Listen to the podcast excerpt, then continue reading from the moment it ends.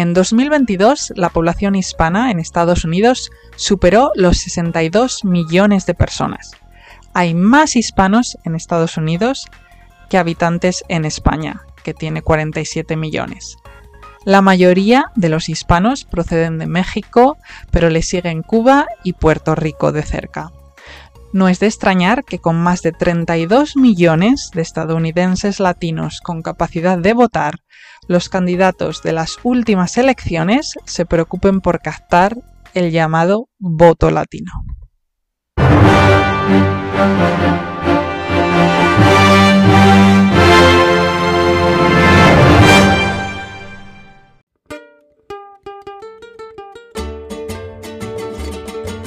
Hola, hola.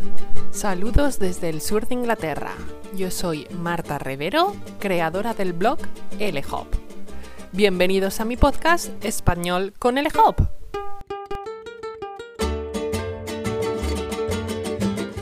Bienvenidos a un nuevo episodio. Hemos tenido una pausa un poquito más larga de lo habitual porque el pasado mayo no hubo episodio, pero volvemos a recuperar la frecuencia de un episodio por mes. En abril visité los Estados Unidos por primera vez. Digo por primera vez porque, aunque había estado antes en el aeropuerto JFK de Nueva York, solo había estado varias horas en la terminal haciendo una escala, una conexión, y no había visto nada más del país. Esta vez sí, no fueron muchos días, pero estuvieron muy bien para hacerme una idea de Washington y New York. Además, hizo un tiempo increíble de 35 grados y sol en abril, para que luego digan que el cambio climático es mentira.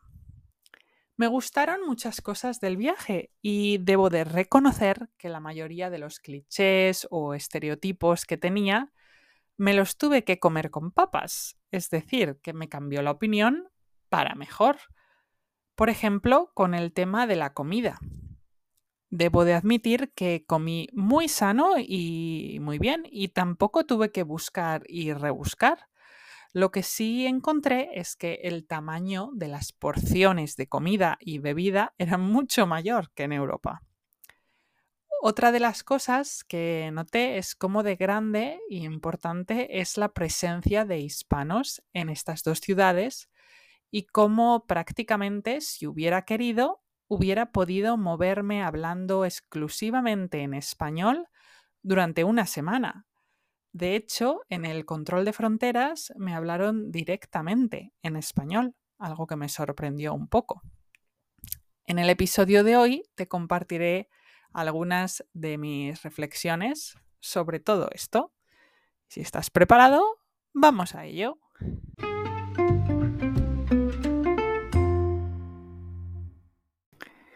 Mi viaje empezó por Baltimore porque el vuelo de Londres con escala en Islandia volaba a este aeropuerto internacional que es bastante pequeño y accesible y no está lejos de Washington.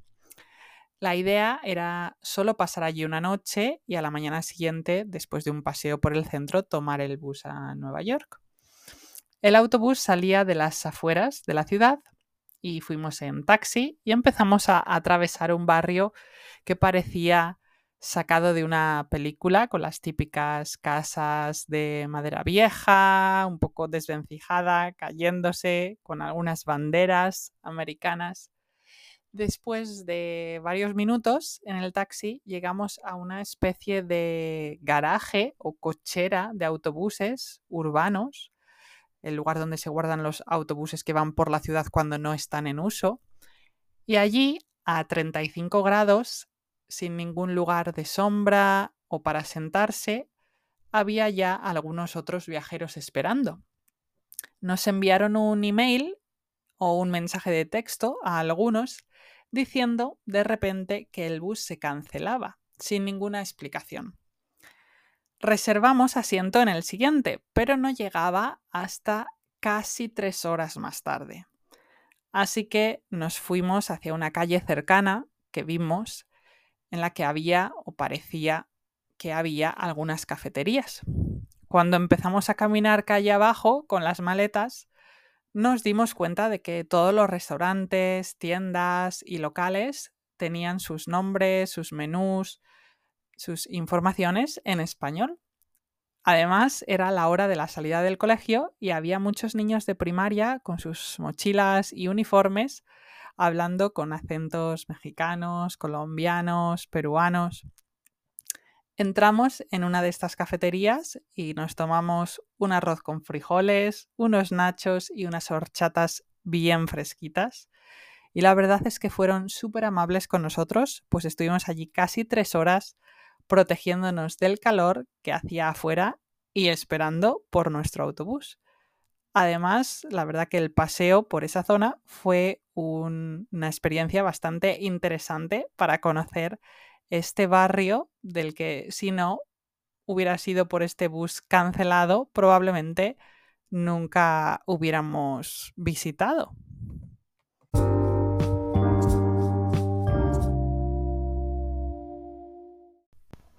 En el resto del viaje y durante toda la semana seguimos escuchando mucho español a nuestro alrededor, y no tanto de turistas como de residentes permanentes. En la mayoría de los restaurantes, los camareros que nos atendían eran de origen hispano y cuando tuvimos que tomar un Uber un par de veces, me llamó la atención que la propia aplicación te informaba de que el conductor del taxi que vendría hablaba español e inglés.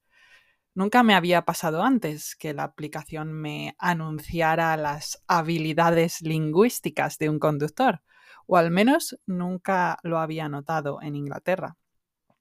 Otra escena que me llamó la atención, me resultó llamativa, fue en, Central Park, donde pasamos mediodía caminando y tanto dentro como fuera del parque había muchas eh, chicas y mujeres jóvenes trabajando como cuidadoras o niñeras con carritos y niños pues desde los bebés a niños de menos de cuatro años, diría yo.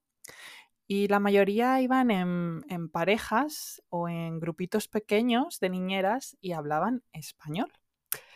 Incluso en una parte del parque habían formado un gran círculo en, el césped, en la hierba, con los niños jugando sobre mantas y todas las cuidadoras hablaban en animada conversación, con los peques y entre ellas. Después he investigado un poco y parece que es bastante común que los trabajos de cuidadoras o niñeras o trabajos domésticos los desempeñen personas de origen hispano, al menos en las grandes ciudades.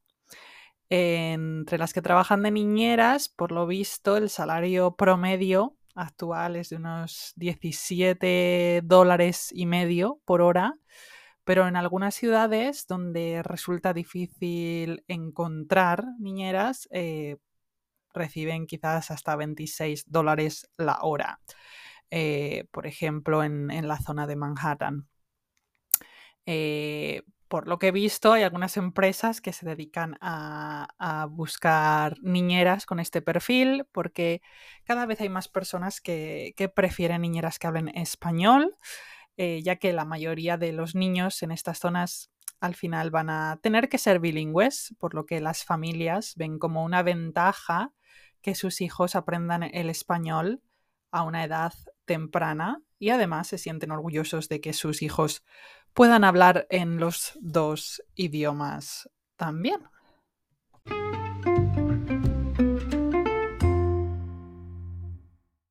Justo después de volver del viaje, descubrí la novela dominicana de Angie Cruz por casualidad.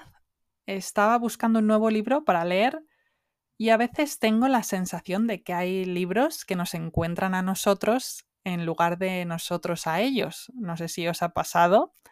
A mí esta vez me pasó.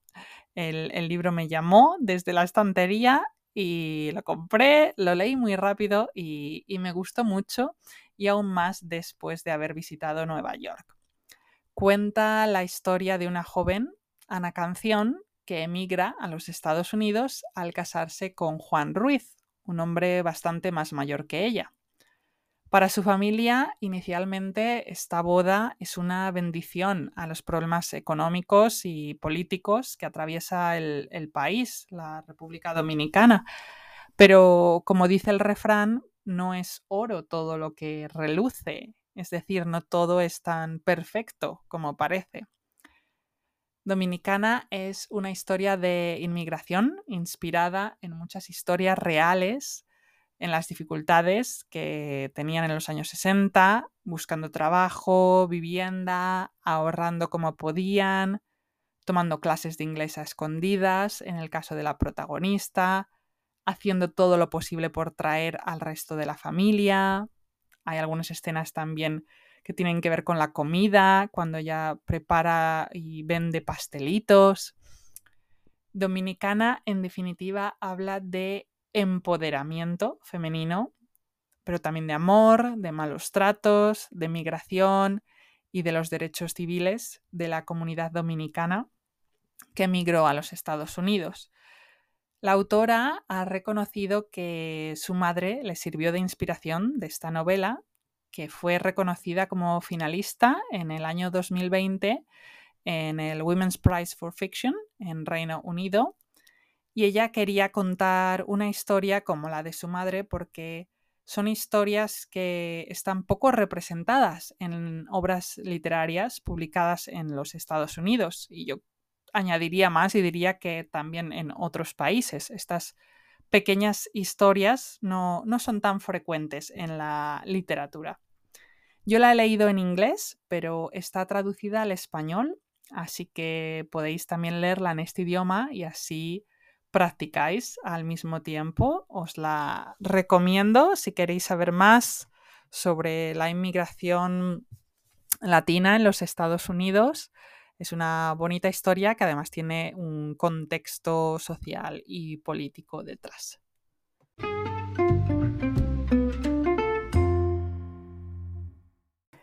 El libro Dominicana habla de una inmigración que empezó a incrementarse en los años 60, pero es que actualmente uno de cada cinco estadounidenses es de origen latino y en el año 2060 se espera que lo sea uno de cada cuatro, hasta sumar 119 millones de habitantes.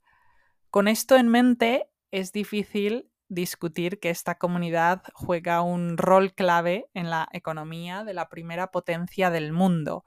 Representan ya el grupo étnico más numeroso. Y además hay cifras que no dejan lugar a dudas. Por ejemplo, los latinos en Estados Unidos generan al año 2,8 billones eh, que es el equivalente a lo que México y Brasil generan juntos, 2,8 billones de dólares. Según BBC Mundo, si los latinos en Estados Unidos se unieran y formaran un país, serían la quinta economía del mundo. Y además me parece importante señalar que son una población muy joven, por lo tanto contribuyen fuertemente a la economía del país y además son bastante emprendedores. Mientras buscaba información para este episodio, uno de los datos que me sorprendió es que uno de cada 200 latinos abre un negocio al mes. Y también encontré una nueva palabra, un nuevo término, que son los Hispanials, que se refiere a los millennials de origen hispano que son los que tienen entre 20 y 37 años y pues ya han nacido en los Estados Unidos, ¿no? Pero sus orígenes, sus padres son, son latinos. Y este grupo de población tiene un gran peso en la economía y en la política, desde luego. Y las empresas lo saben y se dirigen a ellos y, cuentan con ellos. Claro, en este viaje solo he visitado por poco tiempo estas tres ciudades de las que te he hablado, Baltimore, Washington y Nueva York. Pero es verdad que Nuevo México y California son los estados que por su posición geográfica son los estados con un porcentaje de población hispanoamericana mayor en los Estados Unidos. Y si seguís las noticias, probablemente hayáis leído que hace unos días Francis eh, Suárez, que es eh, latino y republicano y el alcalde de Miami o Miami, se ha unido a la lista de candidatos republicanos que optarán a las elecciones presidenciales de 2024. Él es de origen cubano y es el único candidato hispano eh, y precisamente por eso cree que puede ayudar al partido a atraer mejor a un mayor número de votantes hispanos. No sé qué pasará, es todavía bastante pronto para saberlo, pero bueno, estaremos atentos a ver qué es lo que pasa con el llamado voto latino.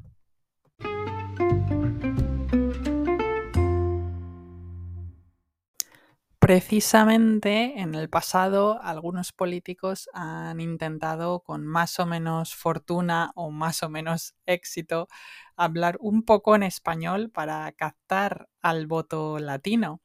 Y es que el lenguaje tiene una gran conexión emocional. Yo como te he contado, si hubiera querido, habría podido pasar toda la semana casi sin hablar inglés, al menos en esta parte del país y es que eh, el español es el segundo idioma más hablado y el más estudiado después del inglés en todos los niveles educativos en los Estados Unidos. Es verdad que ha habido algunas políticas institucionales para reducirlo en las aulas o incluso la Casa Blanca eliminó la sección en español hace unos años, pero con la llegada del nuevo presidente, de Joe Biden, volvieron a introducir el español en la página web oficial. Y otro fenómeno lingüístico es el llamado Spanglish. es la mezcla natural de español e inglés, de ambos idiomas, en las conversaciones entre personas que hablan fluidamente las dos lenguas. La verdad es que esto no lo he escuchado mucho, no lo he experimentado tanto. Eh, pero confieso que algunas veces, aunque yo intento evitarlo, hago un poquito de spanglish, especialmente cuando estoy cansada y no me da el cerebro para más.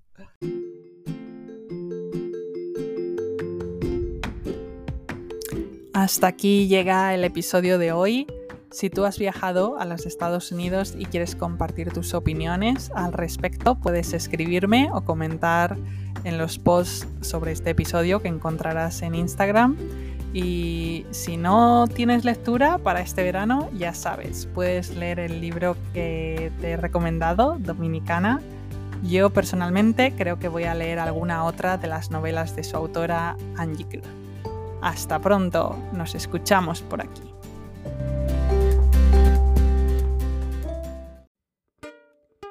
Si te ha gustado el episodio de hoy, recuerda que puedes suscribirte para estar siempre al tanto de los nuevos episodios. Y también si quieres saber más información puedes visitar mi blog lhop.com o la página web para las clases lhopspanishacademy.com Además puedes seguir los perfiles de LHOP y LHOP Spanish Academy en Instagram y en Facebook y tendrás acceso a un montón de contenido interesante en español.